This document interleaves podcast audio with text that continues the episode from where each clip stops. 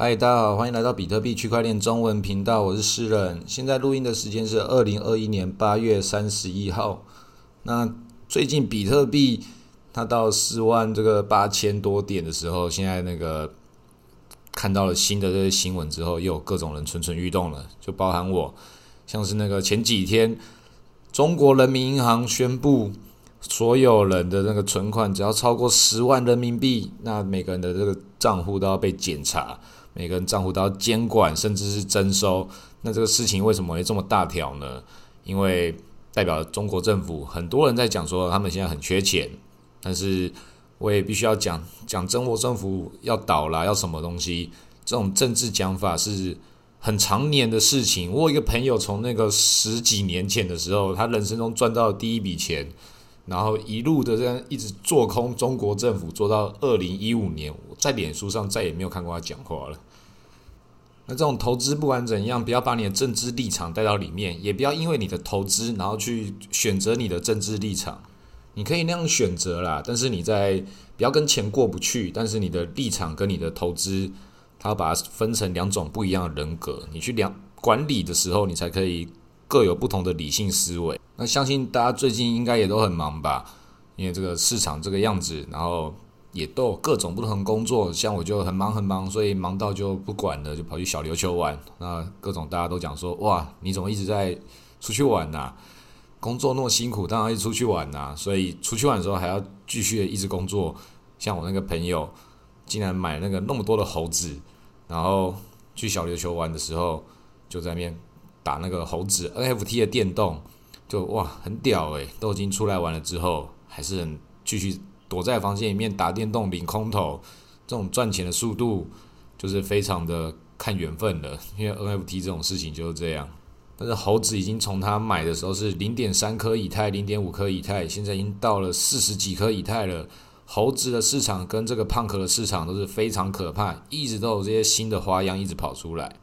那我们这次去小琉球的原因，就是因为小琉球有那个净滩活动，九月八号、九月九号的时候，那个你可以去小琉球捡垃圾，然后把这垃圾拿去称重，它会换给你这个净滩货币，可以拿去换成啤酒。那我们跟西兰公国中华办事处这边联合办的活动，就是你可以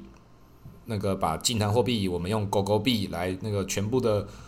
溢价收购，我们用两倍价钱甚至三倍来收，现场我们就要开始现场炒作了。净谈货币看能可以炒多高就把它炒多高。那现在是一个 open 的方式，每个人都可以参与，它是一个公平发行的一个模式。只要你想要爱护大海，只要你懂海，海就会帮助你。那我们也会在脸书上面公公告，因为西兰公国九月二号国庆日，我们会销售那个西兰公国的 NFT。每一个只要一块钱美金就可以了。西兰公国的这个货币算是也支持比特币，但是我们在 Our Song 上面首发，所以西兰公国就是唱着我们的海，我们的歌，我们要爱惜大海，爱惜海洋。因为你只要这个地方有赚到钱，其实比特币可以赚到钱，很多东西跟你 NFT 赚到钱一样，很多都不是我们自己可以控制的。但是我们也都有看到这个趋势，看投入我们自己的资金跟我们的风险。但是你真的有在赚到钱的人，这个你不要那个不不信邪啊！你一定要对宇宙这个东西去敬畏它。比特币你一定要敬畏它。为什么这个世界会有这样的的流动？比特币它就是一种能源，它把能源储存变成这个价值的格式。所以每个人在这个世界中，你在做所有事情都是做价值的交换。你做所有的这个任何一举一动的行为，都只是。不同事情跟不同的东西在做对价，你的细胞里面的这个营养的交换，你那个排泄、呼吸，全部都是，因为那个比特币也是也是这个样子，那都在做这种交换。那你把交换这件事情、交易这件事情变成生活常态的时候，那你就要跟这个宇宙去交换价值的时候，就做一些好事，要不然赚到很多钱，然后没有做一些好事的话，你这个东西保留不长久的。那我们也不要讲这种保留不长久，因为你会对钱这件事情去误解了钱。钱不是财富，钱是一种工具。因为钱要去使用了才可以得到价值，你不去使用的时候，它是一种储存。那你储存之后，它就没有用，它就有新的定义的方式，有人用这件事情就去把它创造新的各种衍生性的商商品，就 DeFi 这些事情，那一样也都是价值的交换。所以我呼吁所有的朋友，赶快跟这个宇宙价值交换，赶快到那个小琉球九月八号、九月九号进摊活动，因为真的很好玩，而且你可以重新放空你的心情，你可以不用再把你原来的思维聚焦在一个地方，从开机，人生不是只有这个赚钱，人生也不是只有工作，而且小琉球的花费其实很便宜，就真的是南部花费也只有几家店有那个台北的价钱。哦，那个调酒一杯竟然三百块，真的是台北价，那还是很便宜啊。因为你在台北喝到一杯三百的调酒是没有大海的，然后台北更贵的红酒或是那个调酒，就在那些越贵的地方吃的是地段，所以小琉球其实我觉得是全台湾喝调酒最好地段之一。然后你可以在那边吃蛋糕、吃香肠，各种的那种不同的这些小吃零食。小琉球的那边的人，他们日子过得很。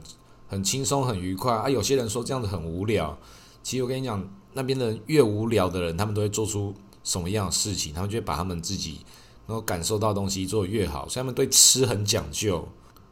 但是也有一些东西，毕竟是做生意，你也不一定都可以吃到那些讲究的东西。所以小琉球那边，你要懂得享受生活的话，你就可以去发发现一些有意思的东西。那他们自己的这个社群文化，其实就是也是每个地方。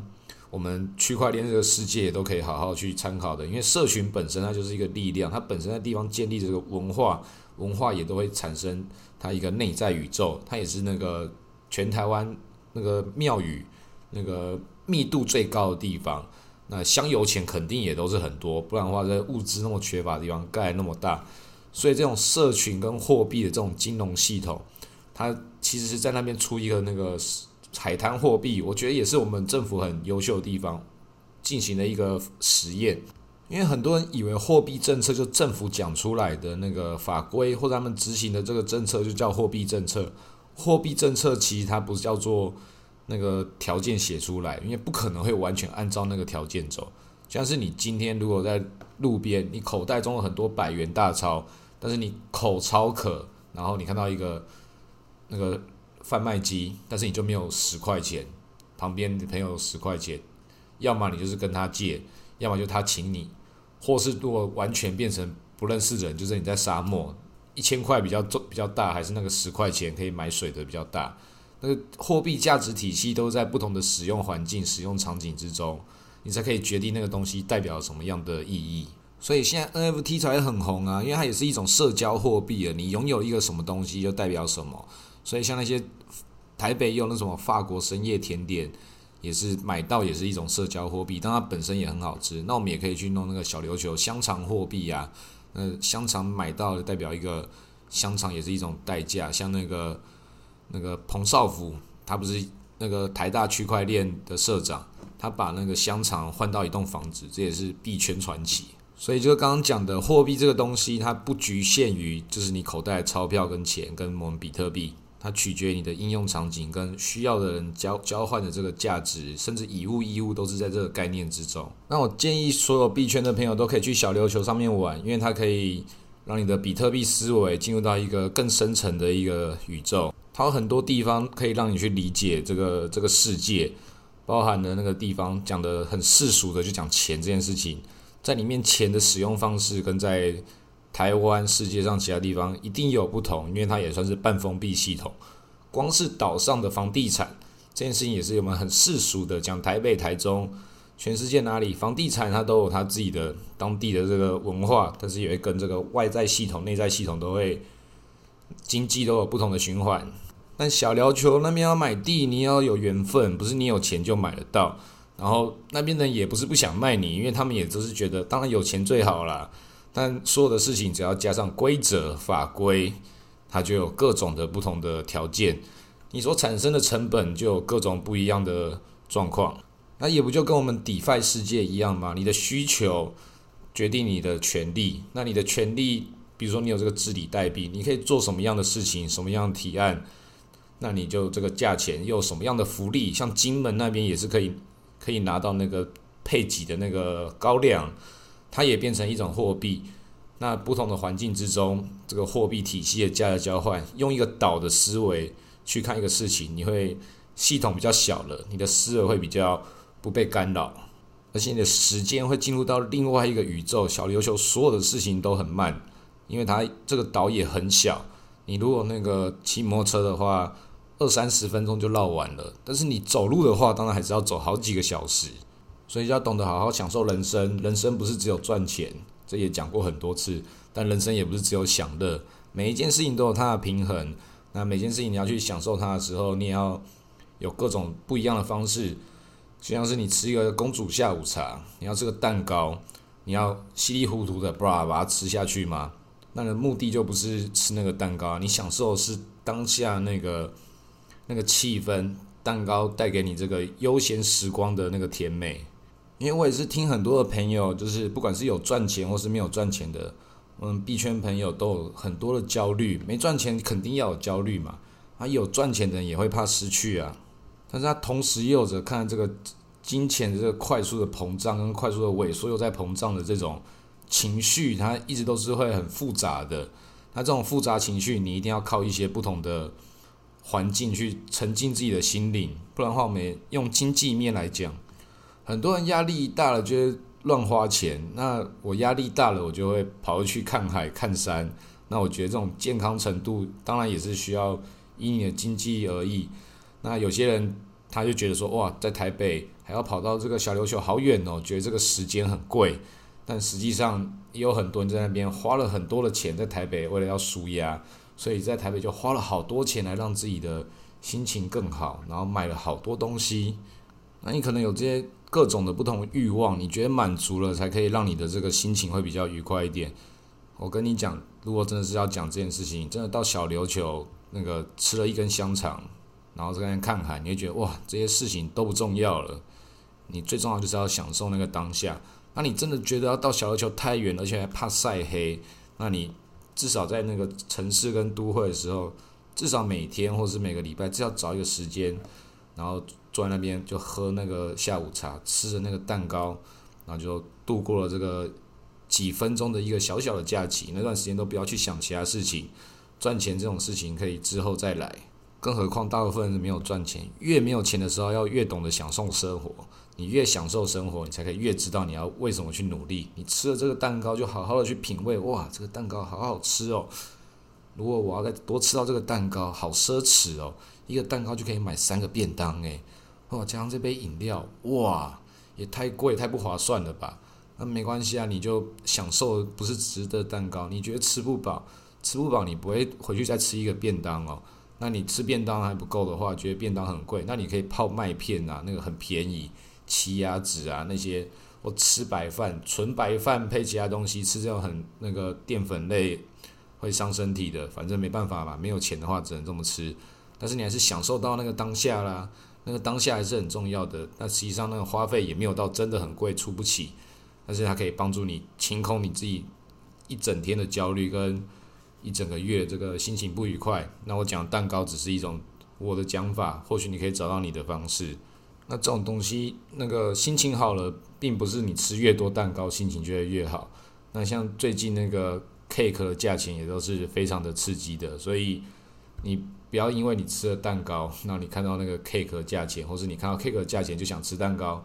这种把你的那个思维意识，如同前面讲的，分成两个人格，等于两边的那个心情平静和解了，你就可以好好的享受蛋糕，也可以好好享受那个 DeFi 里面的蛋糕，看看人家是做什么事情。那像我自己最近就想要来研究一下 Cake DeFi，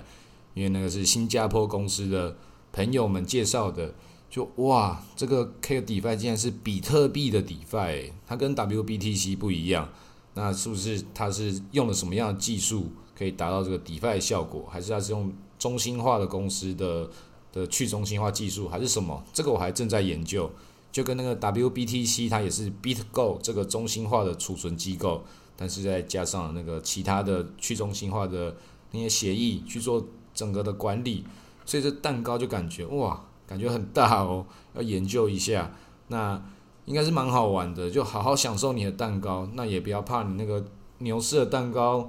被熊市给带走，这种事情一定会发生，你放心。那一定会发生事情，就不要害怕，就准备去接受它。那去小琉球的时候，搞不好就可以让你重新思考，说这个比特币的牛市跟熊市到底是一个什么样的事情。时间就像是一个很大的蛋糕，你要怎么样去切它，怎么样去享用它，就慢慢吃，还是一次吃很多？你可以慢慢的去控制。人生很长，比特币的时间更长。等你死掉之后，比特币还存在，所以一定要这个当下的时候，好好的享用比特币带给你的生活。好，今天录到这里，谢谢大家。